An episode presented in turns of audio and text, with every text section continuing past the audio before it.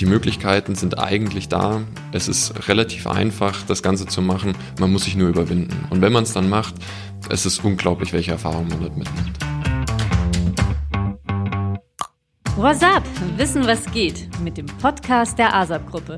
Mein Name ist Ebru Karaman und gemeinsam sprechen wir über alles, was ASAP bewegt. Ein Jahr lang reisen, für viele von uns ein lang gehegter Traum, der aber schnell wieder verworfen wird. Er hat sich diesen Wunsch erfüllt, Florian Wolfram. Florian ist Projektleiter Test- und Erprobungszentrum am Standort Ingolstadt und zusammen mit seiner Frau Anne reiste er ein Jahr lang durch Kanada und die USA. Welche Erfahrungen er vor, während und nach dieser Reise gesammelt hat, darüber unterhalte ich mich heute mit ihm. Hallo Flo, schön, dass du da bist. Hallo, vielen Dank, dass ich da sein darf. Florian, jeder von uns hat sicherlich schon mal mit dem Gedanken gespielt, eine längere Auszeit zu nehmen. Du hast Nägel mit Köpfen gemacht. Wie kam es zu der Idee, ein Sabbatical zu machen? Und vor allem, wie wurde aus der Idee Realität? Ah, das ist schwer, äh, noch wirklich in Worte zu fassen. Ähm, aber die Idee ist eigentlich damals im äh, Kopf von meiner Frau, damals noch Freundin geboren. Ähm, wir haben gesagt, äh, nach dem Studium soll es uns auf jeden Fall mal irgendwo hinziehen, ähm, mal ein bisschen weiter weg. Ähm, in der Jugend hatten wir nicht so wirklich die Möglichkeit, großartig äh, in die Ferne zu reisen. Und ähm, dann hat es uns einfach mal interessiert, mal woanders hinzugehen. Und so ein Sabbatical, also quasi ein Jahr Auszeit äh, vom Alltagsleben in Deutschland und dann vielleicht sogar mit einer ähm, einfachen Arbeit irgendwo, so ein Work and Travel. Das hat uns sehr gereizt und ähm, das hat uns im Endeffekt auch dazu gebracht, ja, und da gab es die drei Länder, die im Endeffekt ähm, Ziel waren, ähm, wo das Ganze möglich ist, dass man ähm, auf geringfügiger ähm, Basis arbeiten kann und auch ähm, reisen kann. Das waren im Endeffekt Kanada, Australien und Neuseeland. Das sind die drei großen. Ja, und ähm, wir haben uns alles drei äh, angesehen im Internet, äh, haben abgewogen und uns dann im Endeffekt für Kanada entschieden. Von wann bis wann seid ihr gereist? Die Reisezeit selber war von August 2016 bis August 2017. Also wir haben da wirklich das Jahr ausgeschöpft, was wir auch machen durften. Das ist äh, tatsächlich begrenzt. Also man darf da nicht so lange machen, wie man eigentlich will, ähm, sondern äh, man ist da begrenzt, zumindest in, in Kanada. Ähm, ansonsten die Vorbereitungszeit, die hat natürlich schon viel früher angefangen. Wann habt ihr da angefangen mit der Vorbereitung? Mm, in Kanada ist es so, dass man sich wirklich darauf bewerben muss. Also dass man sich darauf bewerben muss, ähm, ob man jetzt in ähm, einreisen darf und dieses Work and Travel machen darf äh, oder nicht. Da gibt es auch nur ein gewisses äh, eine gewisse Anzahl von Personen, die das machen dürfen. Und ähm, der Anfang war eigentlich 2015 schon, ja. Also wir mussten uns 2015 darauf bewerben. Ähm, Jahresende 2015 äh, haben wir dann beide die Zusage bekommen und dann im August äh, 2016 sind wir dann durchgestartet. Das heißt, ihr hattet eigentlich eine lange Zeit äh, des Wartens und Bangens. Wie, was war das für ein Gefühl, als ihr dann die Zusage bekommen habt? Ja, sehr schwierig teilweise, weil man bewirbt sich ja als einzelne Person, nicht als Paar. Und äh, da steht man im ersten Moment natürlich erstmal vor der, vor der Frage, was ist, wenn nur eine Person die Zusage bekommt und die andere nicht. Mm, aber die Frage haben wir eigentlich so weit hinausgeschoben, bis wir beide dann die Zusage hatten. Also wir haben gar nicht überlegt, ähm, was ist jetzt, wenn nur einer reisen darf aber ja, also man fühlt sich erstmal komisch, ähm, man ist natürlich mit dem Wunsch, ähm, dass man es schafft, ähm, geht man daran. Und äh, mit jedem Tag, der vergeht, äh, dann wird's immer heißer und dann irgendwann kriegt man dann die Zusage oder Absage und dann muss man sich im Endeffekt dann mit, äh, mit dem Ergebnis zufrieden geben. Gut, ihr habt ja quasi das große Los gezogen und durftet sogar beide verreisen. Also insofern ist alles da gut gegangen. Wie hat denn euer Umfeld reagiert, als ihr ihnen erzählt habt, dass ihr jetzt ein Jahr lang verreisen wollt? Die waren relativ offen. Also wir haben es erstmal im Familienkreis erzählt. Äh, natürlich Eltern und Großeltern, die waren erstmal sehr betroffen. Was ist ein, ein ganzes Jahr? Das ist eine wirklich lange Zeit, ähm, gerade für, für die Familie. Ähm, was macht man in der Zeit? Ähm, wie steht man im Kontakt? Was, äh, was haben wir eigentlich vor? Ähm, das muss man dann doch ähm, hin und wieder öfter erklären.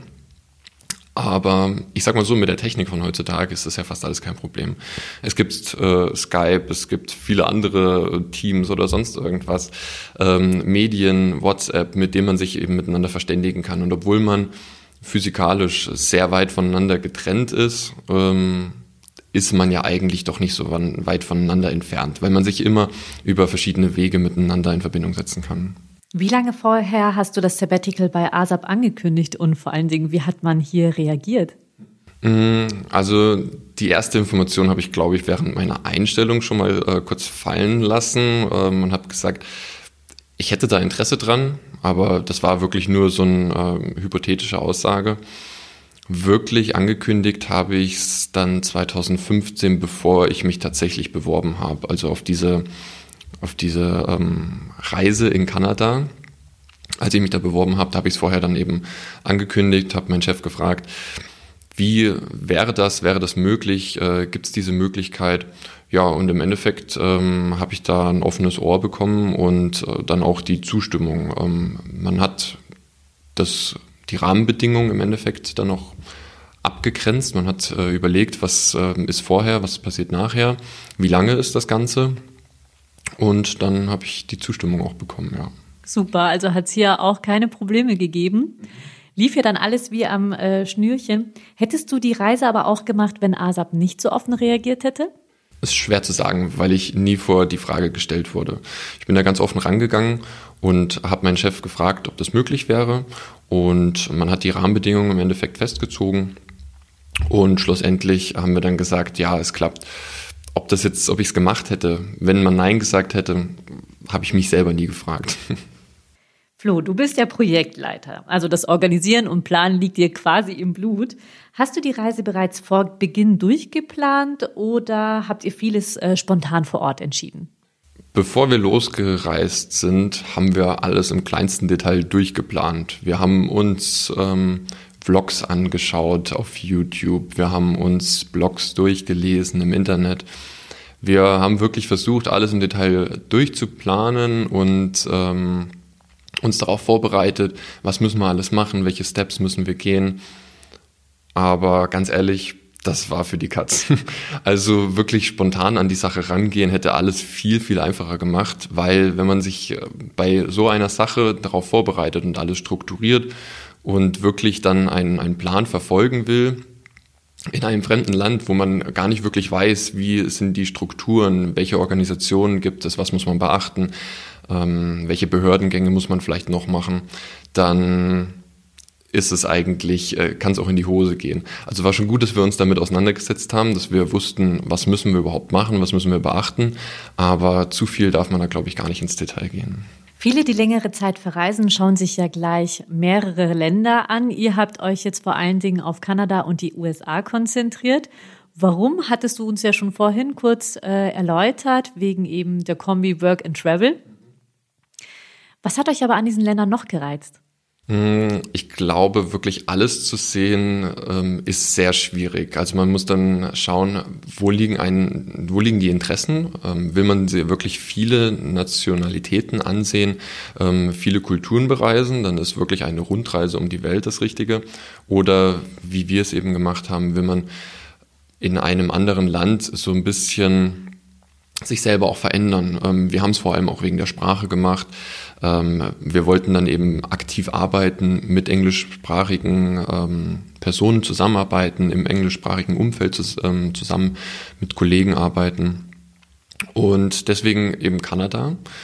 Und die Reise nur Kanada und USA, selbst in diesem einen Jahr, wir haben nicht alles gesehen. Also diese beiden Länder, die sind so groß, also das ist wirklich unfassbar.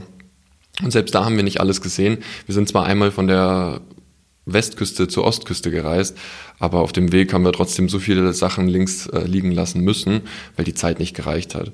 Viele von unseren Freunden, die wir dort kennengelernt haben, die sind dann von dort aus nochmal nach Hawaii, sind vielleicht nochmal nach Thailand, also haben die Strecke andersrum gemacht, nochmal andere Kulturen gesehen und wir haben uns eben ein ein, Campervan gekauft äh, und sind damit dann durch Kanada und USA gereist, ja. Und haben dort versucht, so viel wie möglich Eindrücke zu sammeln. Also das klingt ja schon mal traumhaft. Mhm. Wo wart ihr denn äh, genau und was waren eure Highlights? Gestartet sind wir in den Rocky Mountains in Kanada. Dann sind wir Richtung Westküste von Kanada gefahren und dann im Endeffekt die Westküste von Kanada einmal äh, Richtung Süden, ähm, auch in die USA entlang. Und das war im Endeffekt auch der, das, das Highlight. Also wir haben da wirklich viele verschiedene Nationalparks äh, mitgenommen viele Personen getroffen. Es war super interessant. Dann haben wir versucht, äh, so schnell wie möglich an die Ostküste von den USA zu kommen, weil Verwandtschaft äh, von Anne dort wohnt und äh, die wollten wir treffen noch innerhalb von diesem Jahr. Ähm, waren dann dort noch ein bisschen unterwegs, aber die Westküste, das waren im Endeffekt unsere Highlights. Hattest du jemals Sorge, dass sich nach deiner Rückkehr etwas für dich jetzt auch ähm, zum Negativen verändert haben könnte? Hm, die Gedanken nimmt man natürlich mit. Man macht sich zwischendurch immer Gedanken, wo geht's danach hin, ähm, was, was, wo steht man rein persönlich äh, danach was, was kommt auf einen zu? Äh, ist alles noch so, wie man es äh, zurückgelassen hat? Die Gedanken, die hat man auf jeden Fall während der Reise, das ist ganz klar. Aber es hat sich nirgendwo irgendwie, es ist nie, nie dazu gekommen, dass, äh, dass, dass irgendwas negativ sich verändert hat. Also wir sind wieder zurückgekommen. Wir wurden natürlich von der Familie und von Freunden herzlichst wieder aufgenommen. Ähm, ich habe meinen mein Job wieder, ähm, bin wieder durchgestartet in meinem Job und ähm, ja, Anne hat sich eben auch was hier in der Umgebung gesucht und dann konnten wir uns dann eben wieder hier niederlassen. Und wie war es jetzt, äh, vom reinen Gefühl wieder zurückzukommen? Wie lange hat es gedauert, äh, bis ihr euch wieder akklimatisiert habt? Das war schon ein bisschen komisch, weil man hat ja wirklich dann ein Jahr lang so ziemlich, oder auf jeden Fall die letzten vier Monate, in denen wir nur gereist sind, hat man ja wirklich seinen Tag sich selber komplett einteilen können. Wir sind mit Sonnenuntergang sind wir ins Bett gegangen, mit Sonnenaufgang sind wir wieder aufgestanden, haben wirklich den Tag komplett genutzt, wie er war. Und äh, hier wieder in das Alltagsleben reinzustarten mit äh, seinen, ähm, ja, wie sagt man, mit seinen Strukturen und äh, den ganzen Abläufen, das ist dann doch schon ein bisschen ungewohnt. Ich glaube, das hat dann schon ein paar Wochen gedauert, bis wir uns da wieder reingefunden haben, ähm, wieder pünktlich mit Wecker aufstehen und äh, den Alltag wieder zum Alltag machen. Du hast ja erzählt, dass ihr jetzt nicht nur gereist seid, ähm, dass vor allen Dingen in den letzten vier Monaten eurer einjährigen Reise. Das heißt, ihr habt auch gearbeitet. Was waren das denn für Jobs? Wirklich sehr einfache Jobs. Im Großteil waren wir eigentlich im Hotel ähm, ja, angestellt. Wir haben versucht, am Anfang in Ski-Resorts reinzukommen, weil das ist in Kanada da, wo jeder hin will. Ähm, hatte nicht geklappt.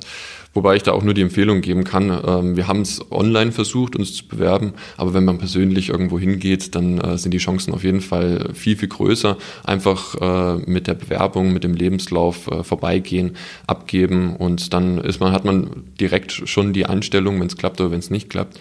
Und wir hatten eben dann eine Einstellung in einem Hotel Anne ganz normal im Roomservice, ähm, Reinigungsarbeiten, ich am Anfang auch, ähm, hatte dann die Chance, dann in die Gebäudewartung mit reinzugehen. Ist natürlich ähm, technisch gesehen für mich ein bisschen äh, ja, besser passend. Hat mich auch sehr gefreut. Und da haben wir uns dann die, ich glaube, es waren tatsächlich sieben Monate in Summe um die Ohren geschlagen und haben versucht, möglichst ähm, viel auf die Seite zu legen, um dann komplett durchzureisen. Ja. Anne und du, ihr seid ein richtiges Dreamteam.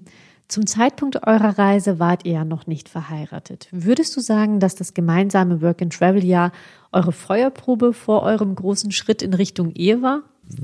Bestimmt ein Stück weit. Also ich würde es vielleicht nicht so formulieren, weil wir waren vorher auch schon viele Jahre zusammen. Ähm, aber klar, man lernt sich auf so einer Reise ganz anders kennen. Ich glaube, jeder, der mal irgendwie mit dem Wohnwagen oder mit dem Wohnmobil, äh, mit dem Partner oder der Familie unterwegs war, das ist was ganz anderes, wie als wenn man ähm, Hotelreisen macht. Aber ähm, das hat einfach bei uns gepasst. Das hat, ähm, hatte vorher, hätte es gepasst und äh, hat währenddessen hat es auch gepasst. Und das war genau die richtige Entscheidung. Aber wir haben auch viele, von vielen Freunden haben wir natürlich viele Eindrücke mitgenommen. Es gab viele, die sind ähm, zusammen hingereist und sind alleine wieder zurückgereist. Wir hatten viele, die sind alleine hingereist und zusammen wieder zurückgereist. Also ähm, das ist durch die Bank weg. Ähm, kann man da sich, glaube ich, nicht so festlegen, ja. Eure Wege haben sich zum Glück nach der Reise nicht getrennt. Ihr seid jetzt glücklich verheiratet. Ähm, nur eine Veränderung, die sich jetzt natürlich für dich mit ergeben hat, aber was würdest du sagen, hat sich nach der Reise für dich noch verändert? Vielleicht auch rein persönlich? Rein persönlich hat sich bei mir glaube ich, viel verändert. Ähm, man bekommt, wenn man so eine Reise macht, ganz andere Sichten auf Dinge. Ganz egal, ob das äh, in Richtung Kultur ist, ob das im Persönlichen ähm, die Sicht zu anderen ist. Also wie, wie geht man mit anderen Menschen um, wie geht man auf andere Menschen zu. Ob das ähm, die Sicht auf äh, die Natur ist. Also wir haben natürlich, äh, weil wir viel in der Natur unterwegs gewesen sind, haben wir das sehr zu schätzen gelernt, was es eigentlich alles für Möglichkeiten gibt, ähm, was es auch alles für Gegenden gibt. Also es ist wirklich atemberaubend, wenn man in Live sieht, wie der Redwood National ähm, ja, National Park, so heißt der Redwood National Park, aussieht. Das sind äh, Riesenbäume, das kann man auf Bildern ähm, zwar sehen, aber man kann nie wirklich abschätzen, wie das Gefühl ist, wenn man da drinnen langläuft. Man sieht auf Bildern, wie groß der Grand Canyon ist, aber wirklich daneben zu stehen, das ist unglaublich um, aber auch die Interaktion mit anderen Menschen aus unterschiedlichen Kulturen, aus unterschiedlichen Herkünften, mit unterschiedlichen Schicksalen, das äh, verändert einen doch, denke ich, auch schon mal sehr intensiv. Du hast gerade eben uns über deine persönlichen Veränderungen erzählt. Würdest du sagen, dass ähm, dich das auch beruflich weitergebracht hat? Definitiv nicht. Also man darf nicht mit der Erwartungshaltung rangehen, dass man zumindest in technischen Berufen sich dann wirklich verbessert. Es ist äh, eine Reise, die einen persönlich und sozial weiterbringt, denke ich, aber beruflich steht man eigentlich auf Stopp. Also man steht auf Pause und äh, muss danach wieder da weitermachen, wo man aufgehört hat. Aber es ist jetzt für mich zumindestens oder für alle die, die so eine Reise machen in der Art und Weise, es ist kein beruflicher Fortschritt. Das darf man nicht damit verknüpfen. Über Geld spricht man ja bekanntlich nicht, Flo. Aber wir wollen es trotzdem wissen. Wie viel hat euch die Reise gekostet? Bei uns war es ein bisschen teurer, weil wir uns äh, einen relativ großen ähm, Camper zugelegt haben während der Reise. Aber der finanzielle Aspekt ist, glaube ich, nicht ähm, aus dem Auge zu verlieren, wenn man so etwas vorhat oder plant.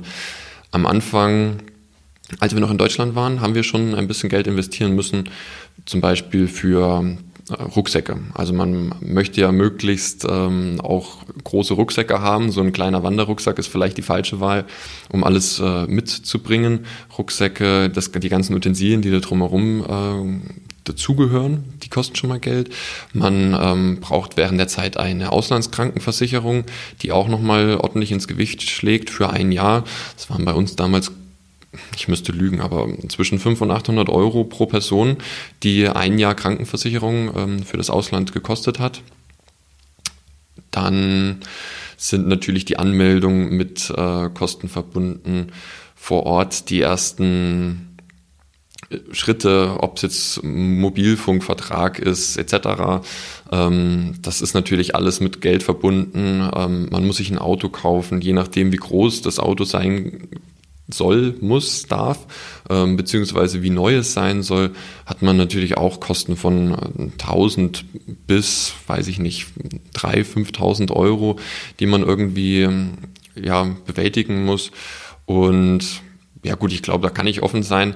Während der, also während der Arbeitszeit hatten wir bei uns hatten wir, glaube ich, irgendwas über 7.000 bis 8.000 Euro verdient pro Person und das haben wir aber dann während der Reise auch komplett äh, auf den Kopf gehauen. Ja, also allein, ähm, wir sind 18.000 Kilometer gefahren, allein die Spritkosten haben sehr, sehr viel Geld äh, gefressen.